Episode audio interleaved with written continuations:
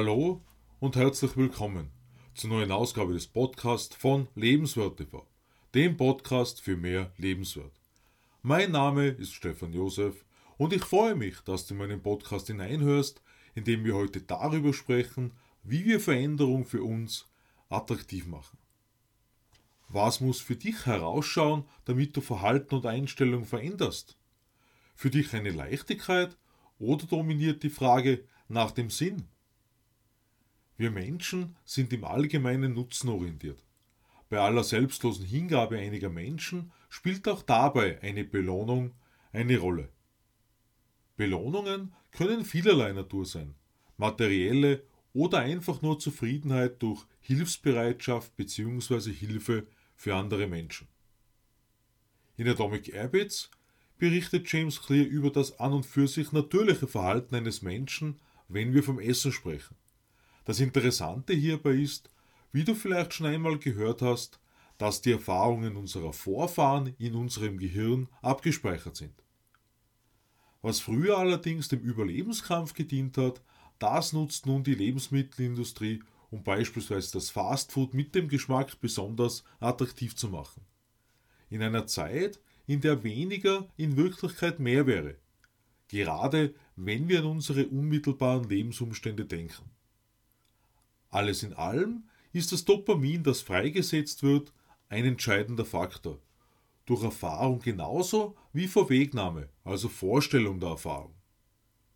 Bei der Erfahrung ist darauf zu achten, dass das Dopamin beim ersten Mal bei der Belohnung selbst freigesetzt wird.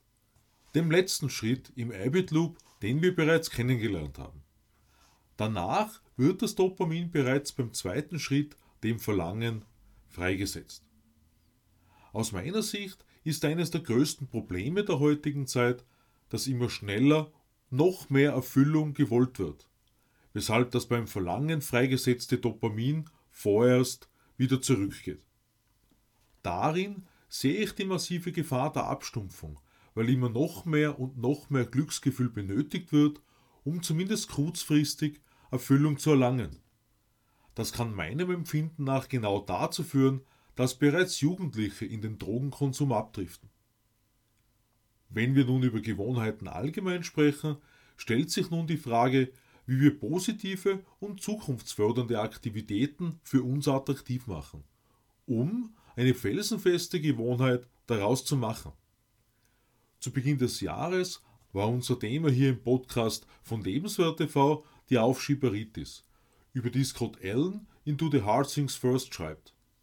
In diesem Zusammenhang haben wir bereits darüber gesprochen, Aktivitäten miteinander zu verbinden, um überhaupt eine Aufgabe zu starten. Aktenablage könnte doch auch während des Musikhörens funktionieren, oder? Ohne dabei natürlich die Genauigkeit zu verlieren. Das von James Clear in Atomic Habits angesprochene Temptation Bundling geht von der Überlegung her im Prinzip in dieselbe Richtung. Die Fragen dabei was willst du tun? Was musst bzw. solltest du tun? James Clear beschreibt die Formel für Habit Stacking und Temptation Bundling auf zwei Weisen. Erstens, nach dem gewollten Tun wie Netflix schauen, das Bügeln starten. Zweitens, nach dem Notwendigen wie das Staubsaugen, einen Kaffee trinken gehen.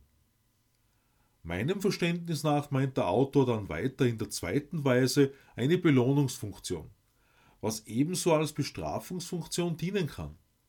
Wenn also nicht Notwendiges getan wird, in gewisser Weise eine schlechte Gewohnheit gelebt wurde, dann fällt Netflix aus oder das Kaffeetrinken muss auf ein anderes Mal verschoben werden. Das bedeutet gleichzeitig, dass die Strafe in einer Art sein muss, die eine schlechte Gewohnheit unattraktiv macht. Klarerweise gehst du hier einen Vertrag mit dir selbst ein. Wenn, dann. Eine große Last, die uns in gewisser Weise auferlegt wird, entsteht durch unsere Umwelt. Bekommen wir doch so vieles an gewohnheitsmäßigem Verhalten vorgelebt. Vor kurzem habe ich erst bewusst festgestellt, wie viel ich von meinem Papa nachzuahmen begonnen habe. Und das ganz unbewusst. Wir erfahren also einen Vorlebeprozess, welchen wir erst dann durchbrechen können, wenn wir hinterfragen, wie Ursache und Wirkung in unserem Leben ineinandergreifen. Veränderung entsteht durch Bewusstwerdung.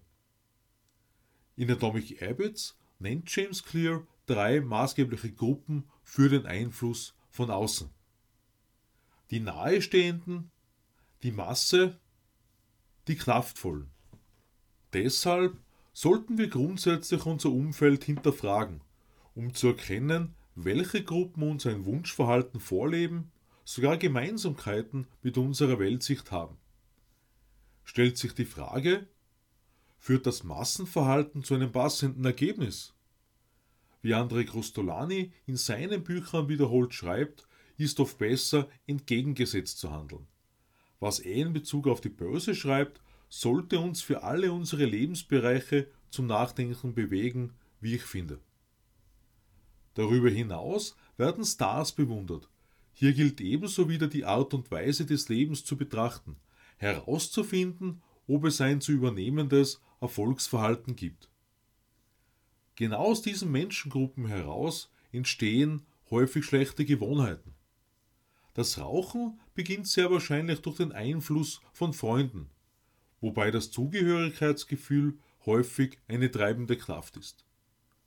Das Verlangen, das uns Menschen antreibt, stammt aus unseren ureigensten Bedürfnissen, wie Sozialisierung und Sicherheit. Wobei, wie ich finde, gerade Social Media mehr ein FOMO, also Fear of Missing Out schafft, als echte menschliche Verbindungen.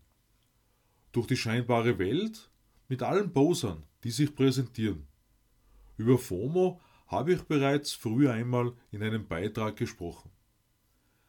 Die von James Clear und Atomic Habits angesprochenen Beispiele sind der heiße Herd und die grüne Ampel. Diese Beispiele zeigen, dass wir mit der Zeit mit einer Automatik wissen, was passiert, bzw. wir zu tun haben, tun dürfen. Er schreibt hier über die Wichtigkeit der Interpretation.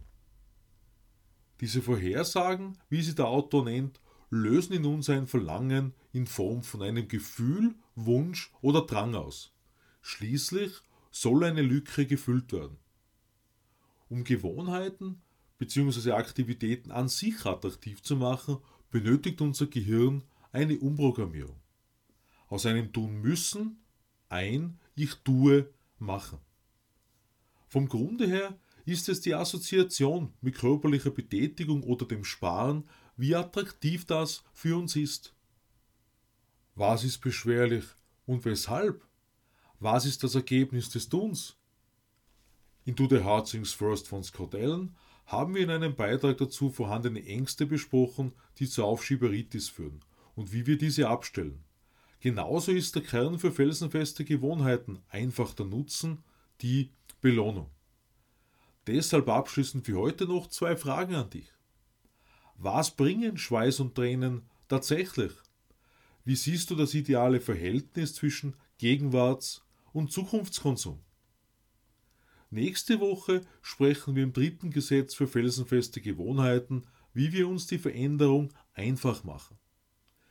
Ich freue mich auf den Abo meines Podcasts und lade dich ein, am Sonntag in mein neues Video auf Lebenswert TV hineinzuschauen. Ich wünsche dir eine attraktive Zeit.